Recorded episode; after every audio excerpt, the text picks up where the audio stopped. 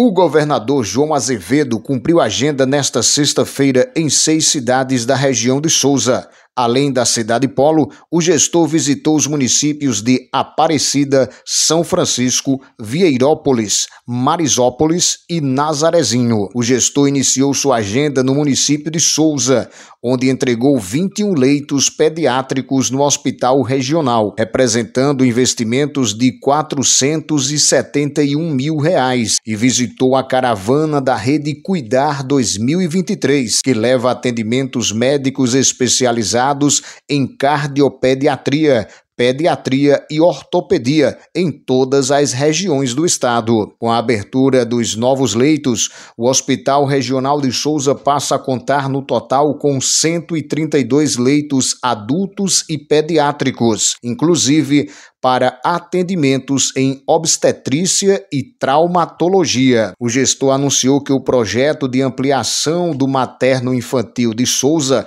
já está concluído e já foi encaminhado para licitação. Ele assegurou que terá mais leitos de UTI, tanto maternal quanto infantil.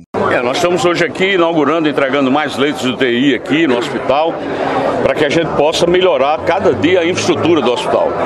Além disso, também afirmar e, e anunciar projeto concluído, já encaminhado para a Suplan para fazer a licitação da ampliação do materno infantil aqui. E que terá leitos de UTI materno, leitos de, de UTI infantil, para que a gente possa ampliar a atuação do serviço.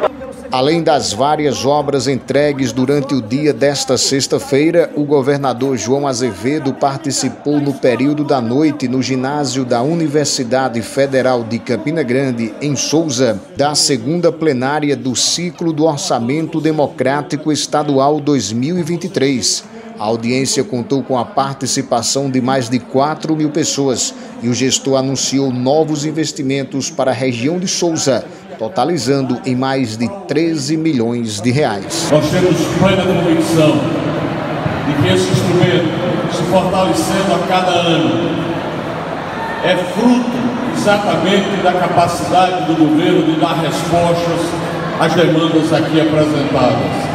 Eu fico muito feliz estarmos hoje aqui à noite com tantas pessoas que verdadeiramente acreditam que fazer democracia, fazer democracia participativa é o único caminho para a gente promover o desenvolvimento do Estado.